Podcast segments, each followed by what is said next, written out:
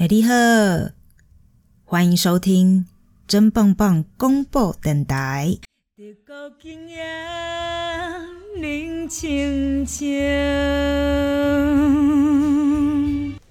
哎，啊，对我今天就是来聊聊这个，在德国当外国人容易吗？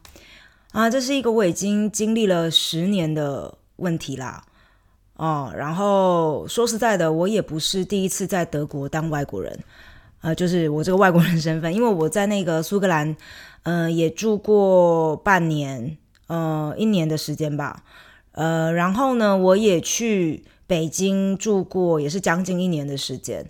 那北京算外国人吗？算吧，因为说实在的，我那时候去搭那个有没有计程车，然后那个师傅都听不懂我在说什么中文，然后他那个师傅还说，嗯。小姑娘，你这中文说的挺好。我说师傅，台湾人说中文啊，反正对，他就觉得外国人吧，为什么中文会说这么好啊？那反正话题又说回来，做外国人这件事情，就是我觉得这件事情本来就不是一件容易的事情，又加上说，如果你是一个人离乡背景到了一个新，到了一个就是你其实完完全全不熟悉的国家嘛，嗯。当然，如果说因为我在最一开始是有当时的一个前男友，就是帮我呃处理生活上面的很多事情，包括说因为他自己是德国人，所以他等于说我有个师傅带领我进门这样。但是我可以想象说，如果你当时真的是因为很多人是来呃可能出国是因为要去念书，那真的就是只身自己一个人去的，那个你要面对的文化冲击啊，然后。嗯，包括说你要如何在一个新的地方去建立生活圈。你先不要说是不是到德国，或者是到了新的国家。我从嘉义当时去台北好了，我要在那边建立一个新的生活圈，我都觉得非常困难。然后我记得我那时候上那个台北念书的时候，我也觉得我自己是外国人啊。你尤其是那种嘉义相亲的那种人呐，或者是所有的思维都不一样，你你很难用原本嘉义交朋友的方式，就是哎邻居哦。然后好，总而言之，就是一个文化上面跟。你原本的习惯，你到了一个新的地方，你就是会有冲击，你就是需要适应。那从嘉义搬到台北，与嘉义搬到德国，呃，这中间最大的差距就是，除了说文化的那个冲击更大以外，呃，当然就是很很很不一样嘛。呃，再来就是签证的问题，因为你其实是需要。每一年去证明你自己的身份，就是说你为什么、凭什么作为一个外国人，你可以在这个国家继续待下来。好，所以我第一个部分就是要来聊我当时为了签证，就是搞得我真的很疯的一件事情。嗯，所以我一开始呢去德国是来德国是就是学生的身份嘛，我是来这边念硕士的。嗯，所以你学生身份拿学生签证的话，在德国你是要每一年去延签的。也就是说，你每一年都必须要去外事局，然后说哦，我还有在读书哦，然后这是我的现在的入学证明，这样，然后，呃，呃，我现在记忆有一点点的萎缩了，嗯，如果说有有人觉得我说错的话，欢迎来指正我，但是大概是这样，反正你就是需要去延延签，那可能是每一年延，或者是，嗯，你之后第二年和第三年之后，你可以每两年延，啊，都都都应该有可能是这样子。好，那。我不知道大家对于那个外事局的想法，就是外国人事务局嘛。那你去到了外事局的话，你当然想说这里不是都是外国人吗？那所以，因为我一开始的德文也不好嘛，嗯，所以就想说那要用英文去跟他们沟通，好像没问题吧？旁边看起来都是外国人啊。那我记得当时让我最就是吓到一个最大的冲击，就是我进去，然后我就是要用英文跟他们说：“哎，我是某某某，然后我想要来申请那个延签。”好。然后他就说：“嗯，wir sprechen hier nur Deutsch，就是我们在这边只有讲德文，呃，而且我们在这边是德国，你必须要说德文。”然后我就很傻眼，我就哈，哦，好，然后就我就说我会试试看，因为我的德文不太好。然后说。然后他就就看着我，然后也没有特别的什么回复。好，所以第一关就是已经被卡在那边，就是语言。我没有想到说我到了一个外事局，你会叫我一定要讲德文。好，当然我也是有学啦，所以我就好用我的 B 三，当时 B 三的德文去跟他就是沟通。那你知道，好，我当时是为了要拿一个抽一个号码牌，就已经这么麻烦。抽到了号码牌之后，你大概还要等个两个小时吧，你才真的可以进到那个小房间里面去，然后去跟外事局的人员去，反正就做延签的这些手续，这样。那这件事情真的很烦，因为你每一年都要去，或者每每两年。呃，那后来呢？嗯，你你要，而且但这件事情你要看你在德国的哪一个城市。如果说，因为我个人是在法兰克福，然后法兰克福是一个外国人爆多的地方，所以呢，你根本就是很难拿到一个一个一个呃预约的时间，因为你可以预约的。那假如说你是住在一些比较呃乡村的地方，因为他们会有自己的一些也也也有自己那个地方的外事局嘛，那你去那边就是你知道大爷走进去，然后随便抽个号码牌，等个十分钟就可以进去了，反正就差别很大。我强烈的，就是不小心就是会这样那个说一下，反正卡在那个节目的中间，大家如果听到的话，就哎就是算你的啊福报了，好不好？你如果住在德国，你在法兰克福，你尽量就是。去那个登，把你的地址看有没有朋友哈，住在那种乡村的地方，尽量是登记在乡村处，因为你就可以去那边的外事局，你就不用跑到那种大城市的外事局。我跟你讲，那个人的友善程度跟就是你整个的经验会差很多。好，那反正场景现在要换回来法兰克福，因为我当时就是登记在法兰克福嘛。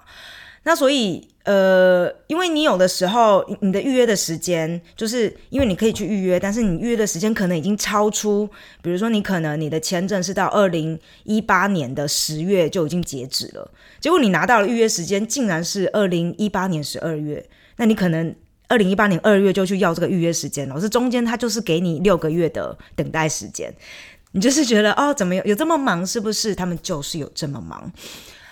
而且他们不接电话，你必须要写 email 去，那他们爽才会回你一个 email 说 OK，那你就这一天来这样。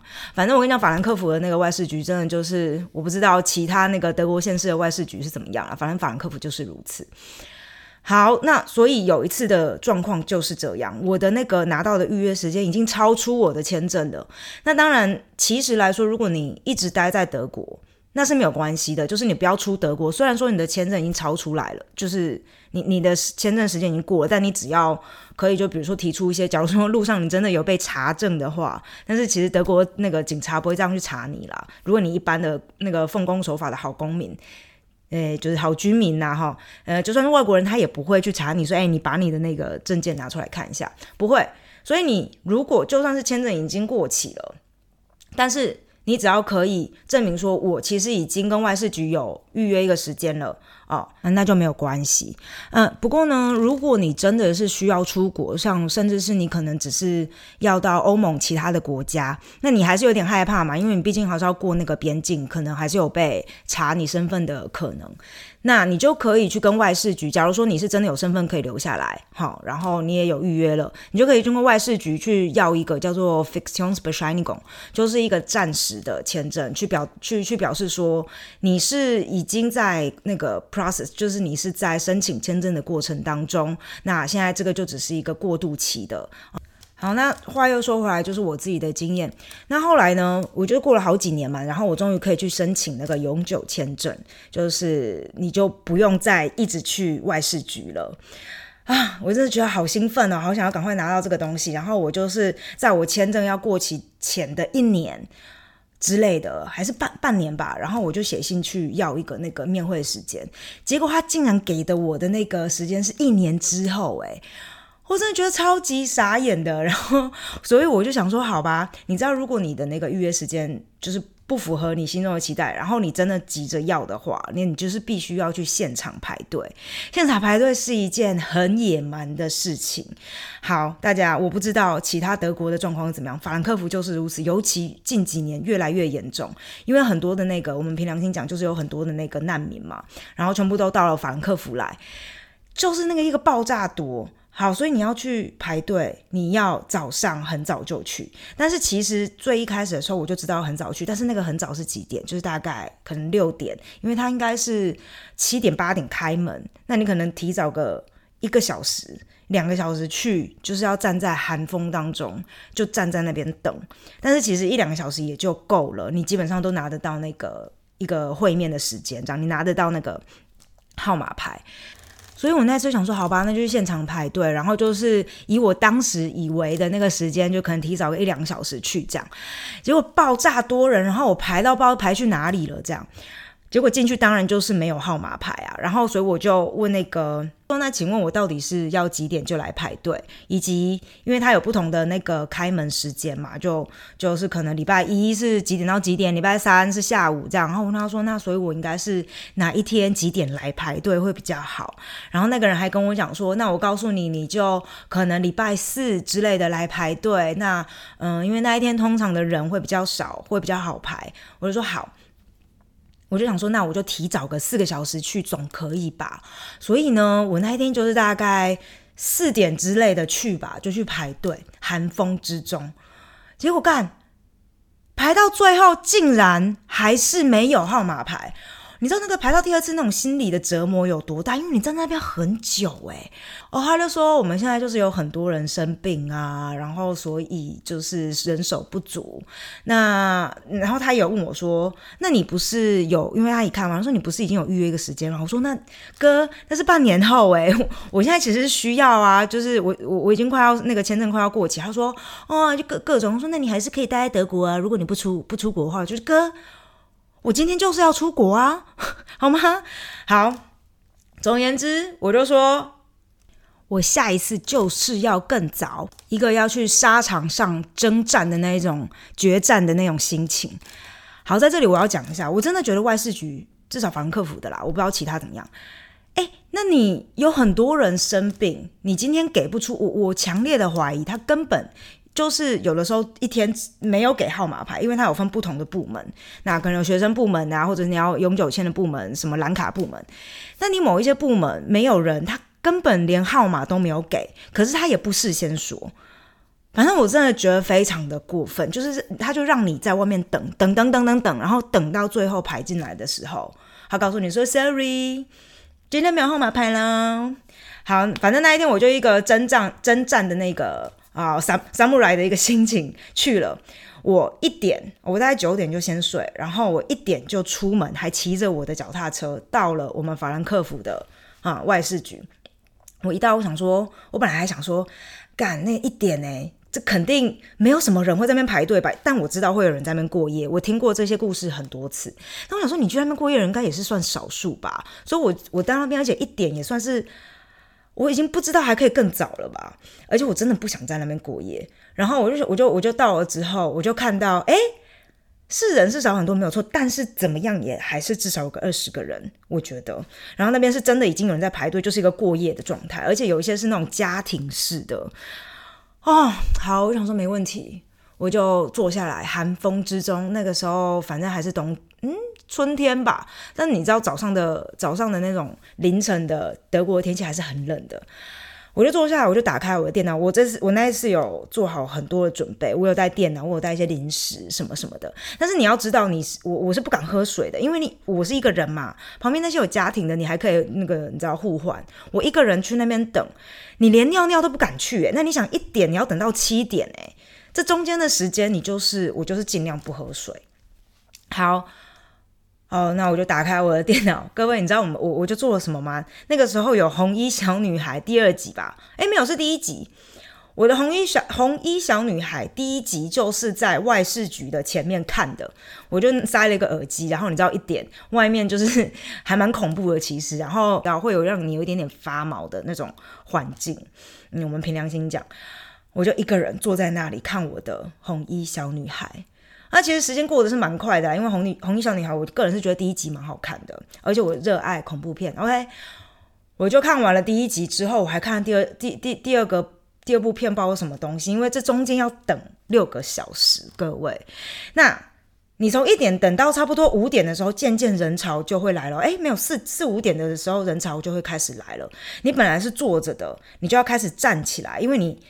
开始后面会一直推挤你往前，你本来你本来可能排得很松哦，那有些人还带床去睡着的嘛，因为他那个嗯在那边过夜，带床睡着的人把床给收起来了啊，那开始用站的的呃姿态在排这个队伍，嗯，那你就开始往前，那人一多的状态会发生什么事情？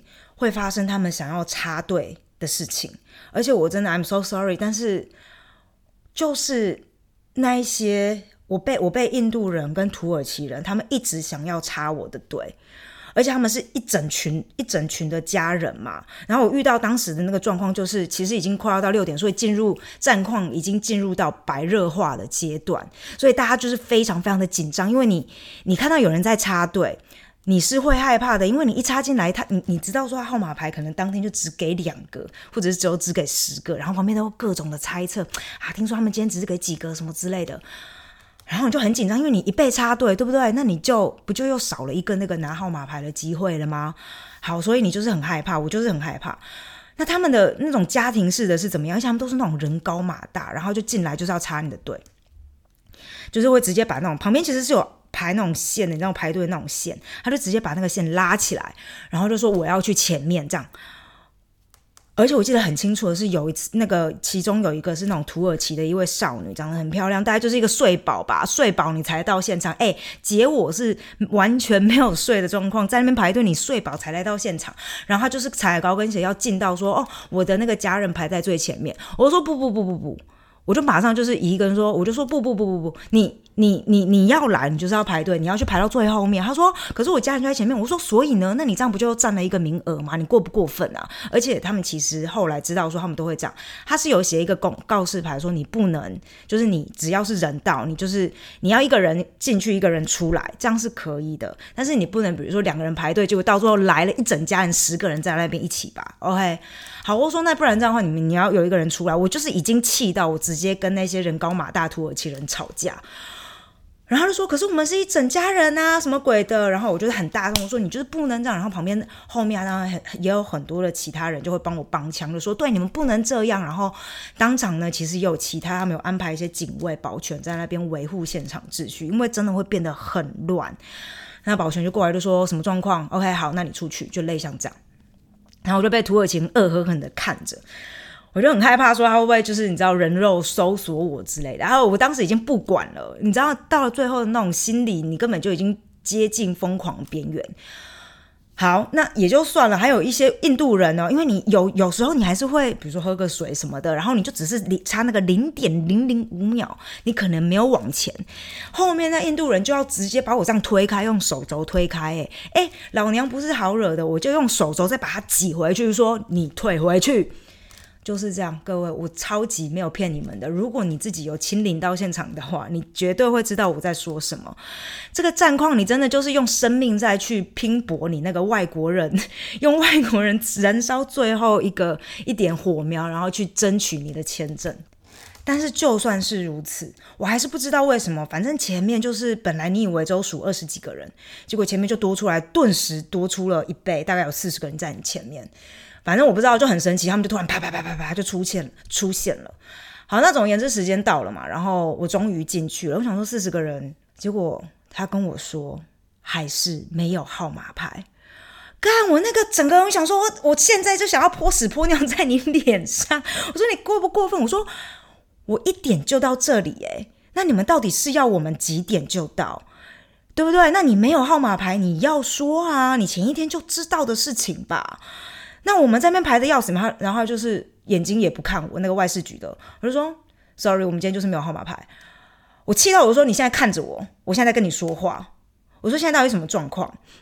然后就他就反正就就就是没有号码牌，我真的非常非常的生气跟难过。然后我就走出那个外事局，我就觉得德国容不下我。我就觉得德国今天干你就是不想要我一个外国人来留在你们国家，而且我觉得最难过的是，就是前面那一些人，我我我没有要就是 怎么说鄙视或者是有歧视的意味，但是我觉得我身为一个外国人，在待在德国的时间，我奉公守法，然后我作为一个学生，然后后来也都有缴税，就是有工作的时候都有缴税，就是一个很正常。我用我最大的努力在这边生活下去，而且我学你们的语言，各种我尽量融入。可是我站在外事局前面，身为一个外国人，我就是跟所有的那一些可能来这边打黑工，或者是一些难民，你可能前前几天才到这个国家，我跟你们在外事局前面就是一视同仁。当然，你站在人权的角度上面，这是很正常的事情，甚至可能德国人跟我们都是一样的。但是我就会觉得很不爽，你知道吗？我在这边那么辛苦，那你们呢？我还有听到就是他们这边打黑工的内幕，在旁边聊天的，我就觉得很不公平。这个世界当时啦，就是你这种心情会非常非常的不平衡，所以我气到我就又进去那个外事局里面，我就跟他说，找到同样那个人，就是不正眼看我那个人，我就我就说你，我本来是有一个预约时间在半年之后，但你知道吗？我这个预约时间我也不要了，德国的这个什么奇怪签证我也不要了，我要回我的国家啊！你把我那个预约时间给取消。然后他们就说：“嗯，你确定吗？”我就说：“对。”哎，对，爽！我刚才我就当时超级生气，然后眼泪含在眼眶里，然后说：“取消，我不办了。”然后他们说：“哦，好。”我说：“哎。”走出去之后，我就干爽歪，但心中就觉得天哪！我在这边所有时间，那时候也是待了，对啊，待了八年了吧？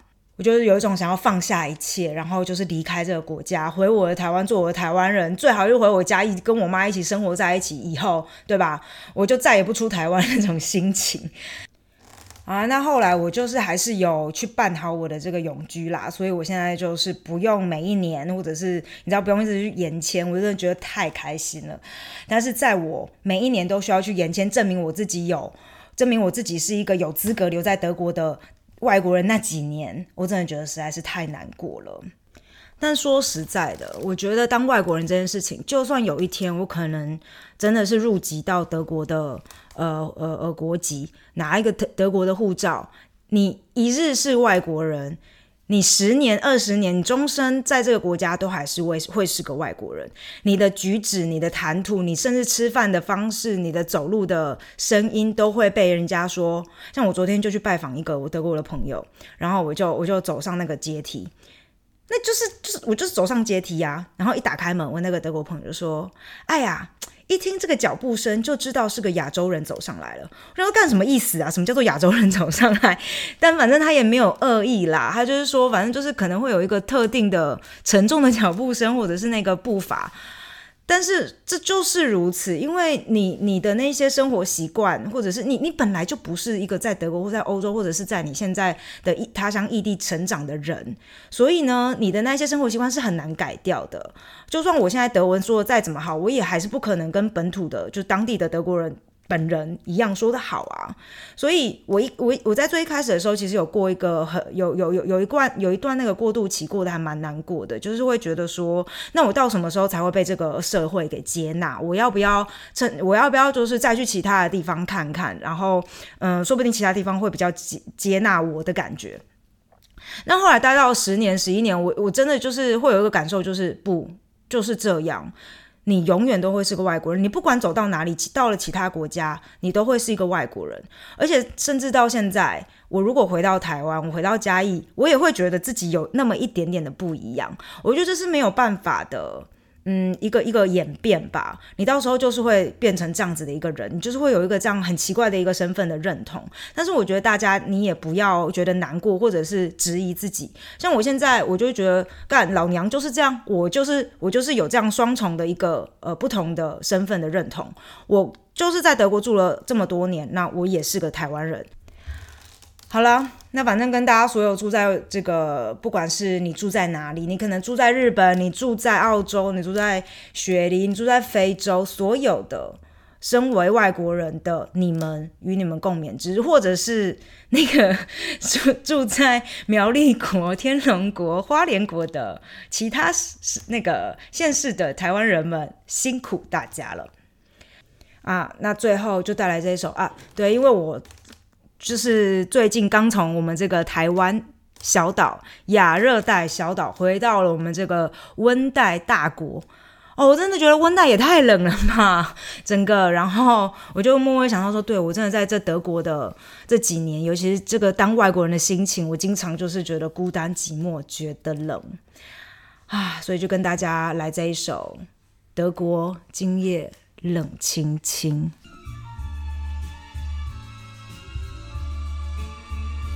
台北今夜冷清清，也有一片的雨夜景。路边的招牌闪四年王顶，就我无奈的心情。闹热的，闹热的，闹热街市，为怎样，为怎样，怎样找无你？路灯也讲无看见，花牛也拢无消息。